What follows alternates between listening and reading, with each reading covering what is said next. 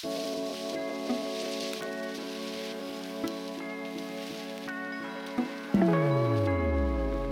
好，欢迎收听由独立媒体报道者所直播的 Podcast 的节目《The Real Story》，我是宛如。在这里，我们会透过记者和当事人的声音，告诉你世界上正在发生的重要事情。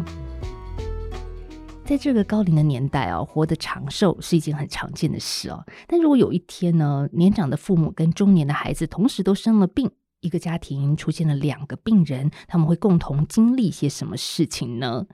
今天我们这一集有两个主角。一个是小华，一个是小美。小华当过记者，之后在柬埔寨做国际发展工作。那现在呢是享誉国际的医疗人类学家。他曾经深入四川山区的毒品和艾滋重灾区，也拜访过中国各地的麻风村。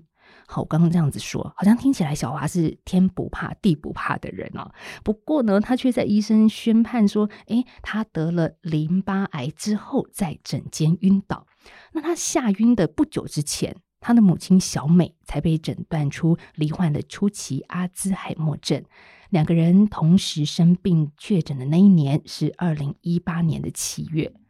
五年后的今年，小华出了书，书名是《并非如此》。这个“病”呢是疾病的“病”。书中他谈跟小美在同一年罹患淋巴癌和阿兹海默症的共病经历。我自己觉得哦，读完这本书，我仿佛好像就是跟着一个人类学者亲自走了一趟医疗田野。不过很不一样的是说，当学者成为田野的一份子之后，他自己笔下所书写的不只是眼中所见。不是一个旁观的他者，他更是用身体亲身来体会他所经历的事。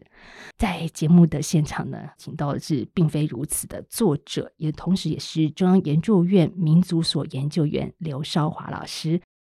宛如好，各位听众朋友，大家好。叫你小华可以吗？可以啊，称老师小华，OK 哈，没问题。好，上个月八月十三号的时候，我特别去了老师的新书发表会。除了看小华以外，我还想看小美，一个八十几岁的老太太。然后呢，八月十三号我去看到了小美，她穿着连身的洋装，打扮非常的漂亮，然后也笑嘻嘻的。那我想先问小华，请问小华，你跟小美怎么说？今天是一场什么样的活动呢？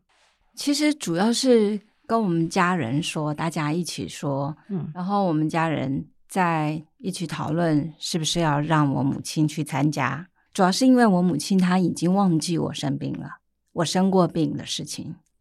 所以那时候家人就在思考，嗯，因为我母亲她得的是阿兹海默症嘛，那一般我们称之为失智症，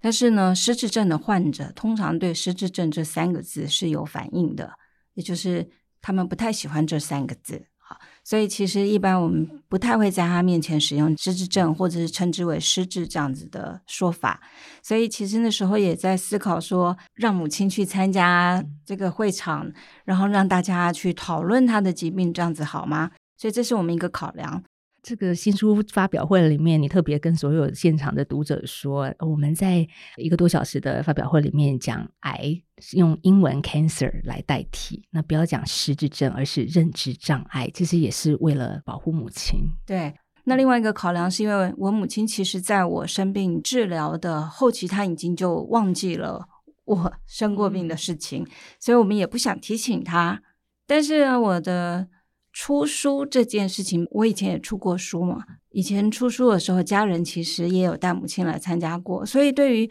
我出书这件事情，我母亲是高兴的。所以就是大家想了一些对策，就是到时候见机行事嘛。最后还是决定，就是带着一家人高高兴兴带着我母亲去了新书发表会的现场。小美当时的想法应该是说啊，又看到小华出书了，很开心。听说我母亲就是有点兴奋，像小孩，嗯，所以在后面一直讲话，好像挺干扰的。所以家人后来把她带到一个角落去坐着，因为她一直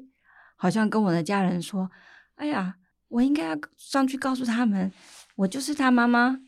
哇！所以他就想，他一直想要出来讲话，就很像那个兴奋的小孩。诶，那我很好奇，说小美她自己也知道，或者是说她也看过《并非如此》这本书吗？她看过，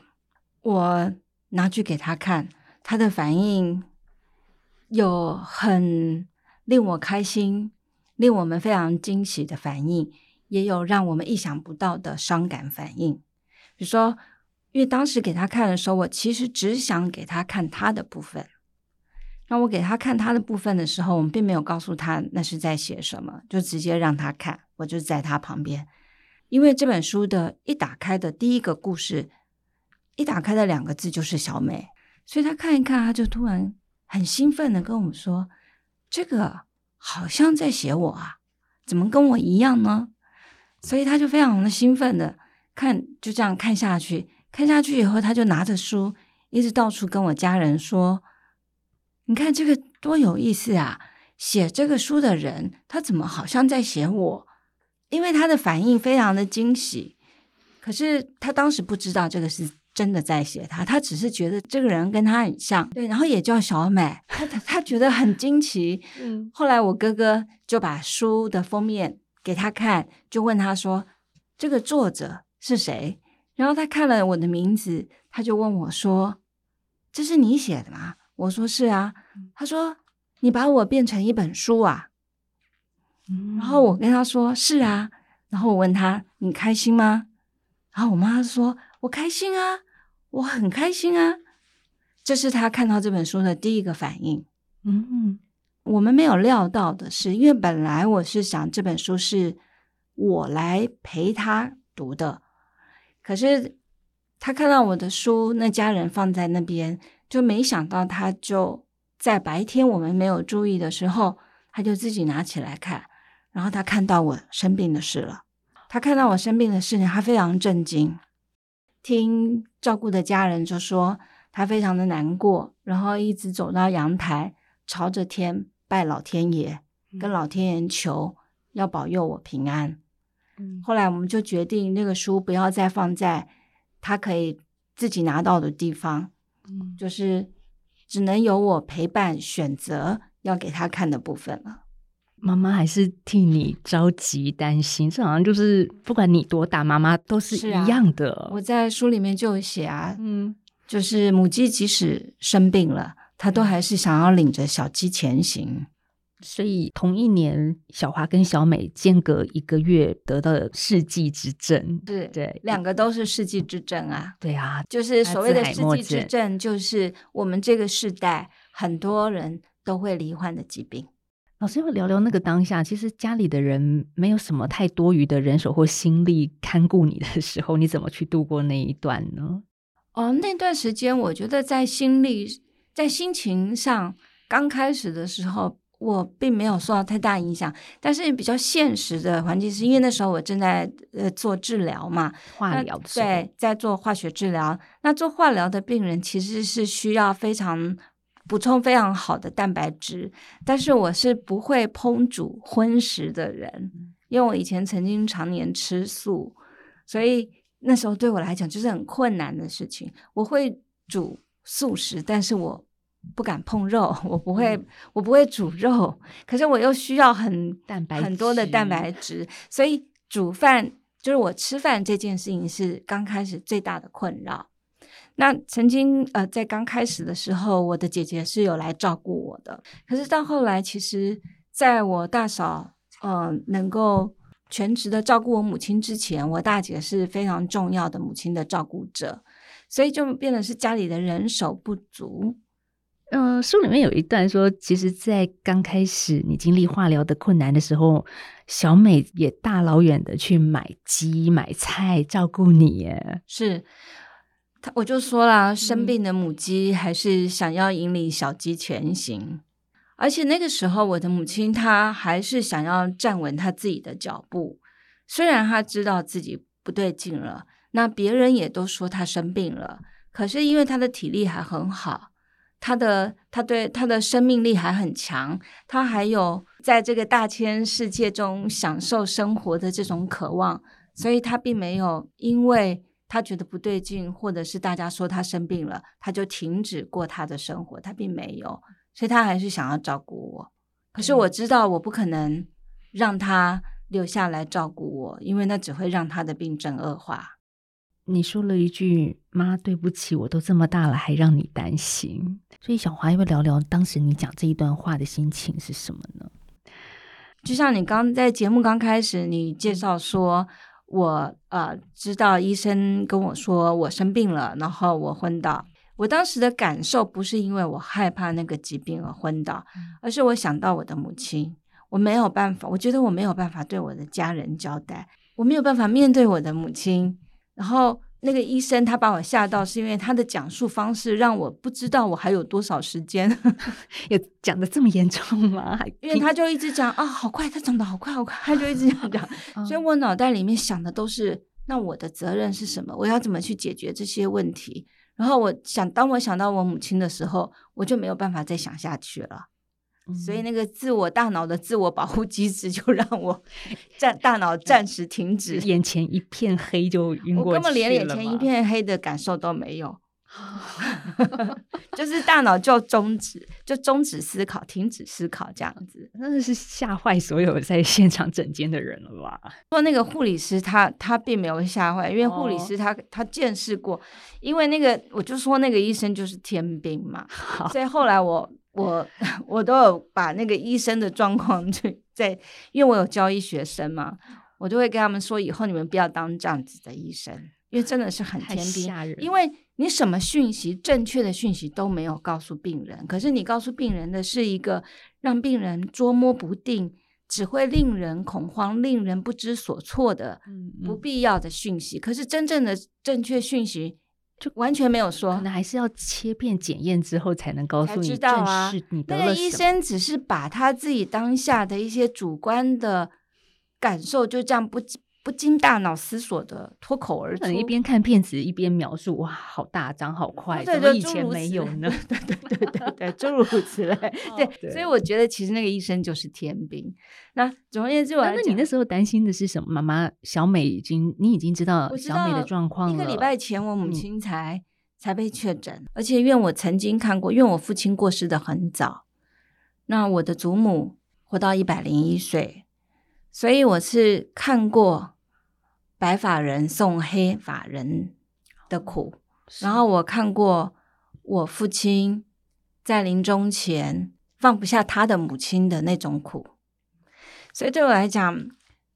我一想到啊，我不知道我会不会在我母亲之前离开，我一想到这种可能性的时候，对我来讲就是就是很难以承受的痛。就是那种痛，就让我觉得我不知道怎么面对，就是因为不知道怎么面对，大脑才会终止十五秒。但是后来知道情况没有那么糟嘛，就是只是那个时候就碰到了一个呃天兵的医生。但是其实我那时候写这，我会把这一段写出来。首先的是，我想陪伴病人，因为病人在得知自己生病的时候，他有什么样子的反应，我都觉得不稀奇。可是很多人可能会不好意思讲，可能会觉得自己的一些他没有预期的反应，他可能会觉得不好意思，觉得自己很特殊或特别，或者是觉得自己什么太虚弱或者怎么样，我不知道各式各样的反应。所以其实我那时候写出来的时候，我只是想陪伴病人，就说不稀奇啦。嗯，我也会，我也会做出。一个人类学家也是这样，可以中断十五秒的啦。对，因为我其实真的也碰过一些人跟我说，就私下跟我说，当他们知道说我也生过病的时候，他们觉得不孤单。对对。然后我就想说，那如果我可以扮演陪伴的角色的话，那我觉得何乐不为呢？所以对我来讲，这件事情也没有什么好隐藏的。他也不是什么丢脸的事，对我来讲，他甚至就后来就成为亲友口中的笑话啊。可是那真的就是很多知道自己生病的人可能会出现的各种反应之一。对，那但是对我在面对母亲的时候，我觉得中年人的责任就是你最在意的责任是什么？那时候对我来讲，我最在意的责任，第一个就是我的母亲跟家人嘛，然后还有当时我手上我觉得。对我而言，还有对我所在意的人而言，很重要的研究工作嘛。当时其实我觉得最重要的就是这两个，然后其他卡在我身上的工作，我就是要赶快把它交代清楚，然后把它请别人帮忙把它分出去啊。但是身为我母亲这件事情，是我不可能分出去的啊，所以我觉得针对这一点，对我来讲是最难过的事情。然后我，所以我才会。就是不由自主的会去想跟我母亲道歉，觉得我生病了让她担心这件事情，对我来讲是我必须跟母亲道歉忏悔的。其实小美确诊初期的时候，刚刚聊到说也帮你去做菜、买鸡鸭补身子，那有一段。嗯，小华写得很细腻，就是在妈妈做菜的过程当中，你跟母亲的一个对话。她说：“有你这个女儿，我很开心啊，我很高兴啊。你从小就乖、懂事，又会念书，都不用我伤脑筋，而且你还会赚钱。所以这是个对小美印象当中很优秀的女儿。但最后，我觉得重点是在最后一句话。嗯，小美说：‘妈妈可以，你也可以的。’”所以这也就回到在三十二年前，小美五十岁的时候罹患乳癌。三十二年前的癌症，但是很困难、很难治愈的时段，是嗯，跟现在的癌症不可同日而语。对对对，但是我母亲走过来了，而且她后来活得更健康。所以那时候我妈她跟我说来安慰你，对，她跟我说这句话，她里面没有说任何一个跟病有关的字。他就只有说：“妈妈可以，你也可以。”那他一这样讲，我立刻就知道他在说的是什么，所以我当场就就掉眼泪。而且我那时候觉得啊，我妈妈已经是生病了，是大家都说她失智症了，可是她说出来的这几个字，我觉得真的是非常的有生命哲理的人。才说得出来的简洁话，嗯，里面没有任何一个“病”这个字，也没有好像什么“你加油，你坚强”都没有，就是小美没有，她只说淡淡的这样一句：“你可以。”她前面可能我我觉得那那天，我觉得我母亲也千言万语，她也没办法讲嘛，她可能也在克制她自己的情绪，她也不想在我面前表现出她很伤心啊。或是什么样子的情绪，所以他也是在厨房里面 煮一煮东西，突突然就走出来跟我讲这一句话。他可能也，我在猜，他可能也稳定他的情绪了，以后出来想跟我讲的话。那我那时候真的觉得这句话，嗯，好有温度，也好有力道。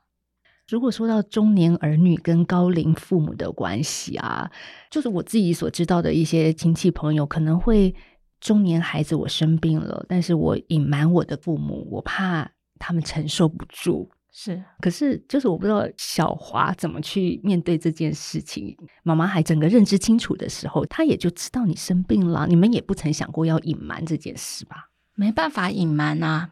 而且我一知道我生病的时候，我们家人也就开了一个家庭会议，大家就是在讨论要我接下来要怎么治疗啊，大家要怎么照顾我啊，所以我母亲都知道啊，妈妈也在那个家庭会议里面，都在，就是我们家人没有要对疾病隐瞒，但是后来我就慢慢的，大概两三个月后，我们我我我妈妈就忘记我生病了，然后她就只剩下一些印象。他的印象就是我身体不好，需要有人照顾。嗯，但是为什么他想不起来了？嗯，然后我们因为那是属于短期记忆嘛，短期记忆的事情对他来讲很快就会忘了。所以当当我知道发现他忘记我生病这件事情，我就觉得很开心啊，就很高兴他 忘记。然后从此以后我就绝口不提。而且对我母亲来讲，因为她得的就是一个跟记忆有关的认知性的疾病，所以她的记忆会停留在哪一个点，我们常常不知道。所以我们其实都会尽可能的希望她的记忆是停留在一个比较快乐的、正面的、美好的点上。所以属于伤感的记忆，我们都会很希望她赶快脱离那个那个时空状况。我生病的事情，一定是对他来讲是一个。冲击很大的一件事情啊，所以他不记得最好。所以我想问小华，为什么你会写下这本书？这五年的经历呢？因为毕竟生病是一件辛苦的事，我还要回忆。其实我在我在治疗的时候，我没有想过要写自己，嗯，但是我一直想要写我母亲，所以写这本书的最早的初衷其实是写我母亲的故事，因为我跟我母亲。几乎同时生病嘛，就是在我母亲她第一个关键的阶段的时候，我其实没有办法亲身的照顾她，所以那对我来说那是很遗憾的事情。所以其实我那时候很想要记下我母亲的故事，但是我最早想要写我母亲的书的时候，其实是想要写一本小说，因为我觉得我毕竟不是我母亲，我对于她的想法跟感受，还是从我自身的疾病回望去理解的。我终究不是她，所以我觉得我没办法写一个进入她心理状态的一个纪实的故事。所以我觉得我只能写小说，但是要写小说，我觉得更难。我缺乏更多的材料，尤其是缺乏很多我陪伴他的，就是我没有办法陪伴他的那段时光的材料，所以我就搁下了。然后后来去年还是前年吧，就是因缘际会。啊，大块出版社邀我写一本书，然后就因缘际会讨论之后，我就决定写这个故事。那写这个故事，其实那时候我已经可以说完全康复了。嗯，那我也没有想要写自己的故事，但是因为母亲的故事一直放在我心里。这一段时间以来，其实我看身边的人，或者是听闻很多关于癌症或者是失智症的。一些听闻我都比以前会更为敏感，甚至更为同理嘛。然后我自己也是医疗人类学者，嗯、我本来就很关心医疗跟生命福祉相关的事情，所以就就是一些朋友就来劝我说，他们觉得其实台湾非常缺乏呃一种书写，就是大部分的疾病书写，他们觉得自怜或者是痛苦或者一些负面的情绪、伤感的情绪比较多，那这样子的。一种叙事，它有它的意义，它很重要，但是它可能对于还没有这样子体验的人来说，他们并不想进入，他们不想看，因为太辛苦了，太辛苦了。因为其实人大部分的生命里面充满了各种的辛苦跟苦痛，所以有些人其实不想再去承担别人的苦，包含连见识别人的苦、阅读别人的苦，可能兴趣都不高。但是，其实我们如果想要照顾别人、照顾我们亲爱的亲友的话，其实我们是不可能回避别人的苦。那么，要怎么样子能够让我们既理解别人的苦痛，又可以用一个不是那么过度苦痛或是艰难的方式进入，就降低那些理解的障碍？那可能是需要一些方法的。那所以，那对我来讲的是说，因为我自己跟我母亲同时经历了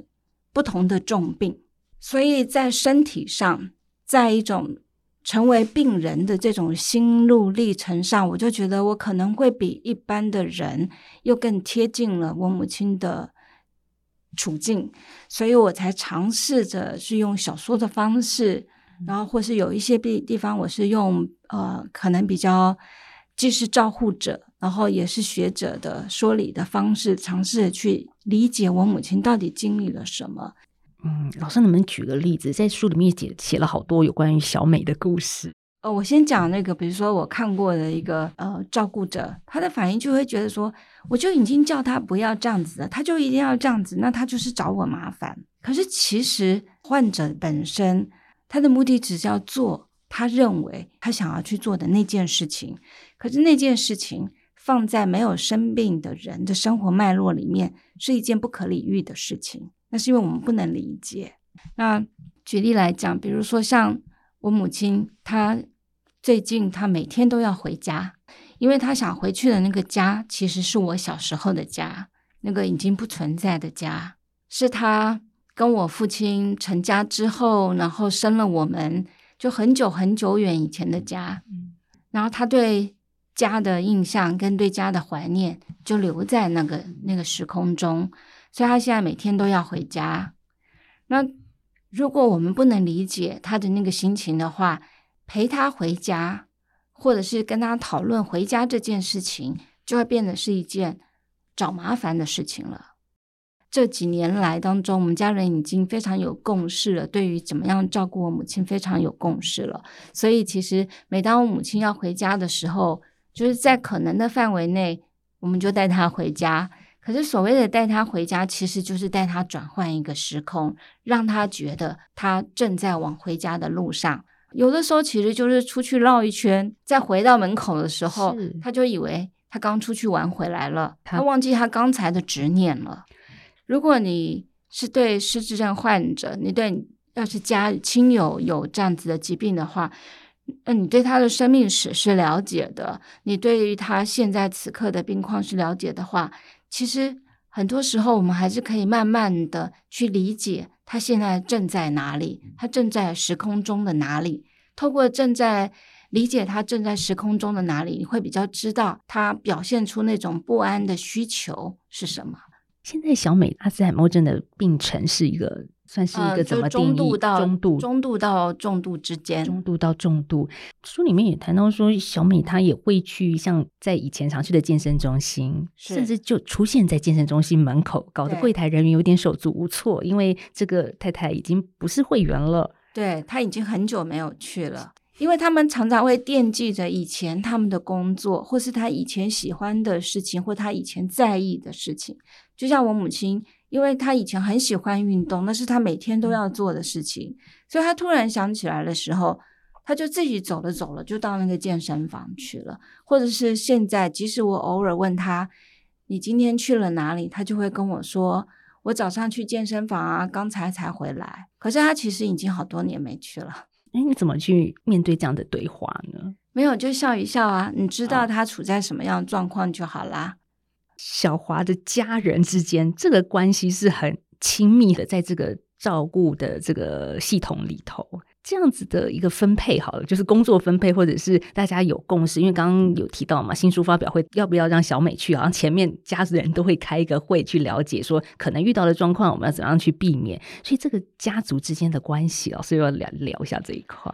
这是我书里面的一个很重要的核心，所以我不知道。如果有看过这本书的朋友的话，有没有注意到书的封面其实有一段话？我会说这是一段疾病与关系的叙事。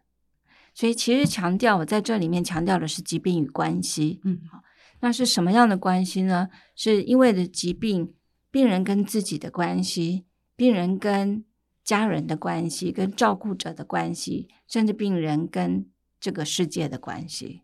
那在这些过程中，我也看到家人去从其实可能本来也并不理解病人，会有很多的天兵反应，会有很多就是好像不得其门而入去理解病人的那个状态、那个困惑、不知所措这些反应，然后到了慢慢的摸索出，甚至能够凝聚共识去照顾母亲。那我觉得这整个的过程对我来讲，也是我愿为什么愿意写的一个原因。一方面，我觉得我非常感谢我的家人，他们把我母亲照顾的这么好。然后，另外一方面，我觉得我也看着我的家人在照顾母亲的过程当中，我觉得我们的关系更紧密了。然后，我觉得家人也更快乐了。其实这好像是一件很奇怪的事情，就是母亲的病越重了，可是我们家人怎么越来越快乐呢？对，我觉得这好像一开始老师所说的，一般我们在接收大众媒体的讯息的时候，家有重病的患者、重大疾病的被照顾者的时候，其实照顾者都是很辛苦的。有些人可能是单兵作战，这样子案例也不少。但是也有一些像老师你说的，你的家庭整个家族里面开始关系更紧密了。你们怎么做的呢？我觉得其实我们家人有一个默契，是从一开始。就有的一个默契，就是让我母亲的晚年能够开心的度过，是最重要的事情。所以基本上这个原则，好像大家就很有默契，是以这个原则作为我们所有的言行跟决定的最高宗旨。嗯，就连小孙子也是，是他们非常，他们对奶奶好到不行。甚至整个暑假那个放假的，他的小孙子就天天陪着奶奶回家。或者是带着奶奶出去玩，是他他暑假才拿到驾照，他就开着车带着奶奶出去玩，然后跟奶奶在一起的时候，他也笑得很开心。然后现在现在我妈妈就是黏他这个小孙子，到他以前有事，他想要出门，他都是去找我哥哥，就跟他说我们出去。可他现在不是，他现在都去找他的小孙子，然后他们两个人就开始在那边商量。他们要去哪里，他们要怎么去规划他们出去的路线。所以这个暑假去了哪里玩？太多了，像是什么科学教育馆啊、哦、动物园，然后也常去逛夜市，然后去爬山。所以这样子的氛围，我不知道是怎么营造出来的耶。我觉得我在看我的家人，大家在做，包含我自己在内，我觉得我们好像有一个没有说出来的一种默契，因为并不是有一个人可以从头到尾就扮演好所有照顾我母亲的角色嘛，对不对？所以大家好像就是当自己可以去陪伴那一段的时候，大家就活在当下。其实你就是会充分的去投入那一段。跟母亲相处的时候，然后当你很投入的时候，其实那个人际之间的互动啊是很美好的。那个美好会自然的让像我母亲这样子，就是她的认知受损，可是他其实其他的社交反应或者他的情感反应都还是非依然很敏锐的，所以他会感受到。那他感受到的时候，他其实就会笑得很开心。那他笑得很开心，你陪伴者一定也会很开心嘛。所以其实我们大家。跟他单独相处或者是一起相处的时候，其实我们大家都是在开玩笑的。所以为什么我在新书发表会时候看到小美笑得好开心？对，因为那个当下她觉得参加小华的新书这个活动，她是快乐的。对，她偶尔也会突然会有一些负面的情绪，或是一些伤感的记忆会跑出来，嗯，或者是她说不清楚的一些伤心的一些感觉会浮上她的心头。偶尔有那些时间。但是大部分的时候，就有点像在带小孩一样，对，就是用开玩笑的方式对待他，或者跟他讲笑话，嗯，然后常常就会刺激他的语言。可是也需要一个，比如说主要照顾者，比如说家里的大嫂，她也得经过离职的历程，是，就是还是要有一个主要的人呢，啊。我觉得通常就是这样子，就是因为我们现在的这个社会安全网。我们的长照已经进步很多，但是大部分的时候，其实还是没有办法完完全全接住这个需要全职照顾的老人家。因为我们的那个日照中心真的是严重的不足，但是我们的高龄化跟有失智症的患者比例其实真的很高，所以我们家也是同样面临这样的情况。那很多的家庭很可能有办法的话，他可能就会去申请外劳。那像我们家没有走这条路，其实是也是因为我母亲她不接受，因为她所有其他的生活功能都还很好，所以他不太能接受外人住到他家里，因为那会让他害怕，因为他的他的整个反应是很还是很敏锐的。然后，然后家人也觉得，其实母亲除了除了那个就是记忆会糊涂之外，他其他的功能其实也还是很好，所以我们也觉得。还是尽量的去顺他的意。后来协调起来，就发现大大家用捕破网的方式去照顾母亲，可是发现那捕破网它捕不起来，因为就是会有漏洞。然后我母亲就可能是在当时那个啊，就是还是疫情比较紧张的时候，她就会跑出去。然后她跑出去的时候，她不记得戴口罩，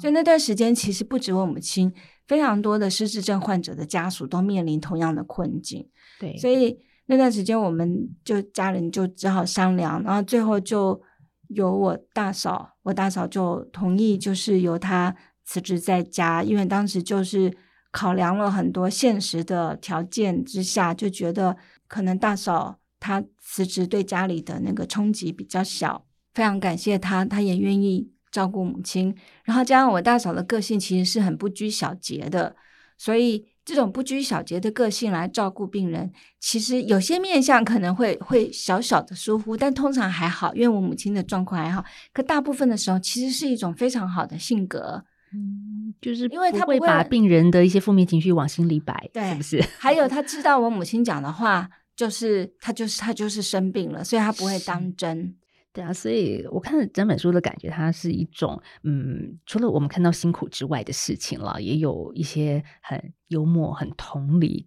各种方式来面对你们家里的二分之一的病人哈，这是小美小美，可是你就是另外二分之一的另外一半的那个病人。对，不过癌到底是什么？我觉得小华在这本书里面写的很细腻，就是因为刚才谈到说你有一些脆弱的地方，你也毫不保留的书写出来，告诉大家到底离癌的病友他需要的是什么？是啊，离癌的病友需要的东西很多。但是我觉得最基本的就是就是身旁的人的陪伴吧。那我写这个其实也是想要让大家知道，就是其实有的时候我们陪伴病人不需要很长的时间，有的时候几分钟，你跟他讲两句话，或者听他讲两句话，那个陪伴他的快乐的延续力就可以很长。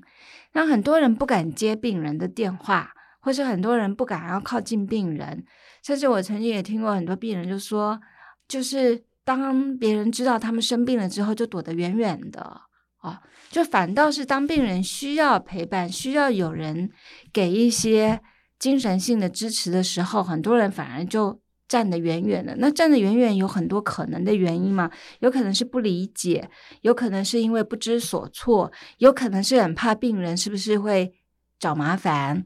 很多人不愿意付出这些时间或心力，那有些人不愿意付出的原因，是因为他以为他要付出很多，那他是认为他负担不起。好，就像我在书里面也曾经写过一个例子，就是一个朋友，他也不是不关心我，然后他平时也非常关心弱势正义呀、啊、这些的，可是当我就跟他说：“你你现在可不可以跟我聊一下啊？”然后他。他就用像是约行事历，就跟我说他现在正在忙一个什么明天的事情，然后他明天又要忙一个什么事情，所以他就跟我约一个后天。可是像这样的情况，就是他可能不知道，其实陪伴这件事情是属于当下的时刻。然后其实不需要很长的时间，可是他就是他们可能就以为那是需要很多时间、很多心力才做得到的一件事情，所以他要等他准备好了，他才愿意去做这件事情。嗯，那这可能是基于一些误解啊、哦，不太理解。也或许是我自己，如果是真的有人需要我陪伴或者倾听的话，我其实会有点担心，我有这个能力吗？或者是我可以说出什么话？嗯，这个很重要的一个问题哦。其实你根本不用特别说什么话。啊，比如说像我当时呢，我记得当我心情不好的时候，我最喜欢听的都是别人的生活，因为我自己的生活正在中断嘛，嗯，就是在病房或者是在家里，所以那时候我其实最喜欢听别人的日常生活。而不是说人家要听我讲我哪里痛啊，我根本不会跟人家说哪里痛，因为我跟你说哪里痛，我就是把我的专注力放在我自己的痛身上，所以我反而根本不会想要去讲我哪里痛。我想大部分的病人，除非他痛到不行，大部分病人其实根本就是想转移注意力，他想要听有趣的事情，他想要去听日常生活的事情，他只是他只是要有人跟他讲话而已嘛。所以那时候我最喜欢听我朋友就在跟我讲他爸爸种的花草啊，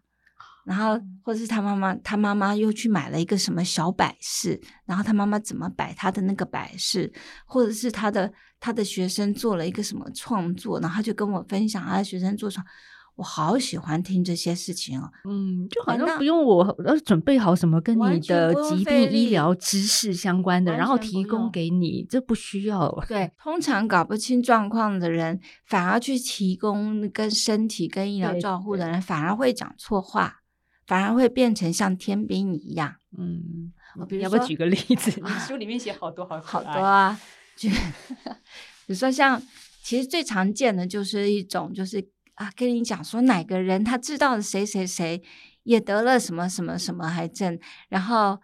正面一点会跟你说啊，他后来好了，好像用这样法来跟他打跟你打气。那有些人会跟你讲，后来他就死了，或者他怎么样。然后有些人会说啊，他吃了一些什么样子的偏方偏方啊，嗯、或他吃了一个什么营养品啊，或者他做了一个什么样子的事情啊，你要不要也试试看？这种其实我觉得是最不好的交谈话题，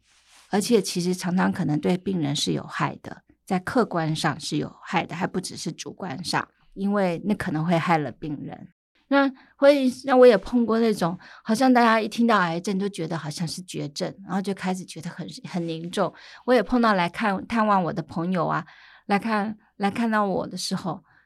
就面色凝重的，不发一语。你想想看，病人被你看的时候，你我都没有怎么样，然后他很神色凝重，一句话都不说，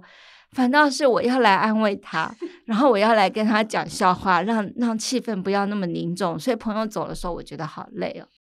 其实我觉得老病死苦是我们人生的日常风景。也就是说，我们在看待我们人生的日常风景的时候，我们可能不要把它想得太过陌生。我觉得我在书里面更想要强调的概念是说，老病死苦就是我们人生的日常风景，所以我们可能需要花一点点的心力，提早去认识它，提早去认识它，其实对我们自己，对我们跟我们所在意的亲友相处。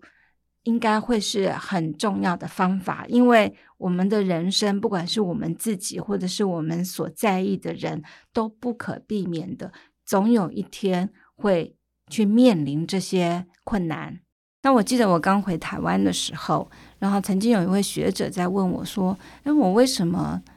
呃，还很年轻的时候就会去做那些他们觉得很有同理别人的那个？”苦痛的研究就会问我为什么？因为大部分的年轻人是不具备这样子的一个同理的经验嘛。那当时他那样问我的时候，我的想法，我的回应就是，我觉得可能跟我很年轻的时候，就是我就有对于长辈的疾病疼痛是有感的。我二十岁出头的时候，我父亲就罹患了。癌症，好，然后没几年，我母亲也罹患了癌症，然后我父亲，呃，罹患癌症之后五年之后他就过世了，所以我二十几岁，我父亲就过世了，所以对我来讲，我在很年轻的时候，我就经历了这些生老病死苦的的经历了，所以我不会觉得这些事情一定离我很远，然后但是透过去。研究这些东西，其实我也在过程当中慢慢的去认识生命本身，然后也慢慢的在研究的过程当中，虽然是在写别人，在研究别人，可是其实好像也是在跟自己对话。所以很多的生命的教育，自我对生命的教育，可能就是在这样子的过程当中去建立起来的。所以，其实我们透过去看别人的故事，透过去关心别人的生命，其实那些认识跟那些理解，可能是反过来有助于我们回头看待自己的困境。即使那个困境不一定跟身身体的病痛有关，它可能跟一时的情绪低落啊，或是生活中的不顺遂，其实在本质上，困境都是一样的。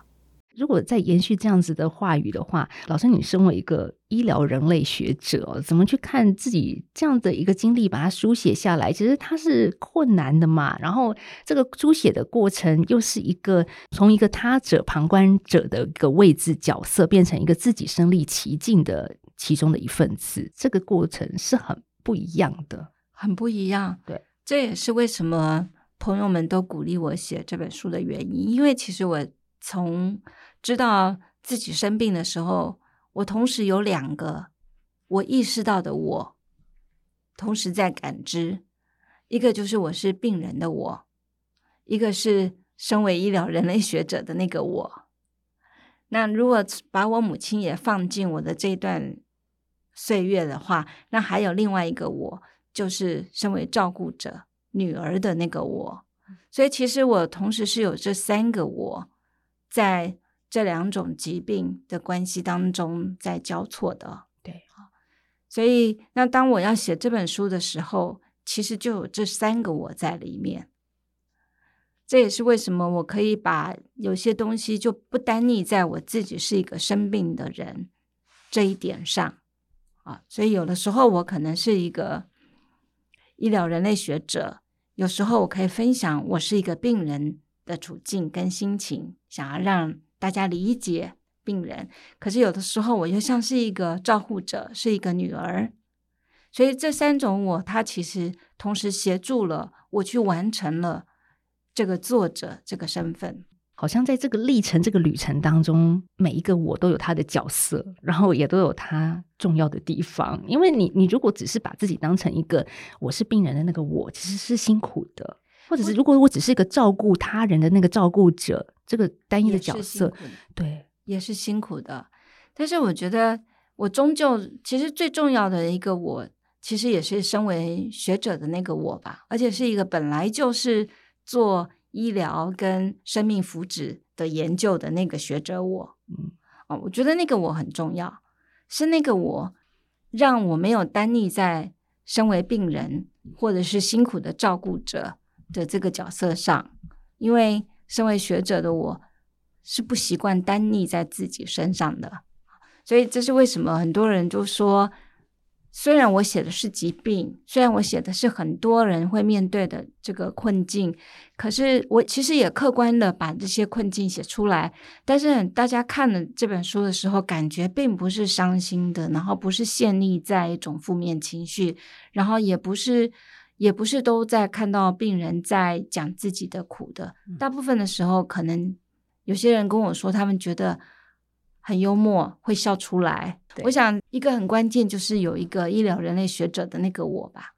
欸，这很难呢。有的时候会变成一个旁观者来看待自己所处的经历，但是应该是小华多年来的职涯训练，你的研究、学术研究就是这样子的一个角色跟身份。是，所以现在书已经。初刊了一个多月的时间，又有蛮多的读者给老师一些回馈哦。我看到那一天新书发表会里面，有些读者他们是很感动，或者是说感觉有一个人懂了。是，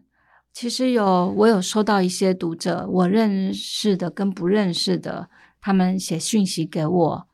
像其中有一位，他就说，因为他的母亲刚完成化疗嘛，然后他母亲觉得这个作者好厉害，把他。想说的话都说出来了，然后他就说，他觉得我把很多病人跟照顾者被堵塞的心情给写出来了，也有照顾者他们跟我分享他们怎么样子去应付他们的父母的阿兹海默症的方法，来跟我分享。哦，对，所以其实我觉得大家都好棒哦。然后我也是在想说，但是因为最近我比较忙，然后我就想，也许有一天我应该把大家的反应。整理整理，再跟别人分享吧，因为我觉得那些都是很棒很棒的生命教育的的一些经验分享。对，如果书再版的时候，可以在后面 再提个。对哦，我还没想过这个。对啊，我觉得那些真的，它就是一个真实的生命经验。很多人很需要这些安慰，因为他会觉得自己好孤单，自己一个人在面对病痛，或者是一个人在面对被照顾者。对，对，因为他。当他正处在那个困难的处境的时候，有些人他说不出来，对，或者是他想说出来，可是没有人想听，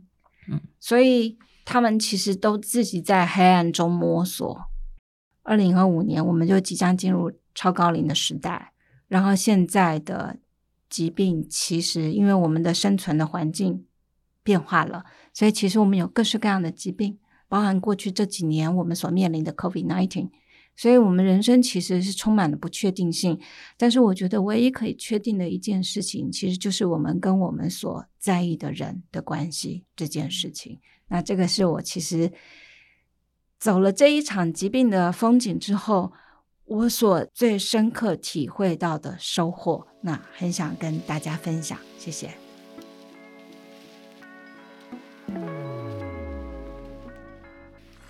今天我们在节目里面谈到的是最近出版的一本新书，叫做《并非如此，疾病的病》。其实这本书哦，是我们报道者的总编辑德林，他很推荐我们去看的。为什么呢？因为其实台湾的社会哦，推估一下，到二零二五年，也就是两年后，台湾将会迈入一个超高龄的社会，老年人口比率将会占总人口数超过百分之二十。所以小华跟小美的故事，好像不是个案而已哦，它是不止在现在，而在未来可能是会越来越多。如果是中年孩子或者是大大龄孩子跟高龄的父母同时生病的这样子的生命交汇，彼此的相互的支持，或者是彼此的照护，这些都是我们在心理上需要准备的事情。那刘胜华老师也就是小华，他用自己五年的生命体悟，化成了九万字告诉我们。所以他说这本书是为了自己的母亲做一个记录，也是为了家人，为了自己，还有为了陪伴可能正好需要的病人及其亲友走过的一段心路历程。那如果你喜欢这集节目的内容，或者是你觉得说刚好你身边有朋友他需要听到这一集节目的话，欢迎你可以分享给他。当然，如果你心有余力的话呢，也欢迎你可以到三号 App 或者是报道者的官网捐款支持给我们，让我们做出更多的好听节目。我是宛如，我们下次再聊喽，拜拜。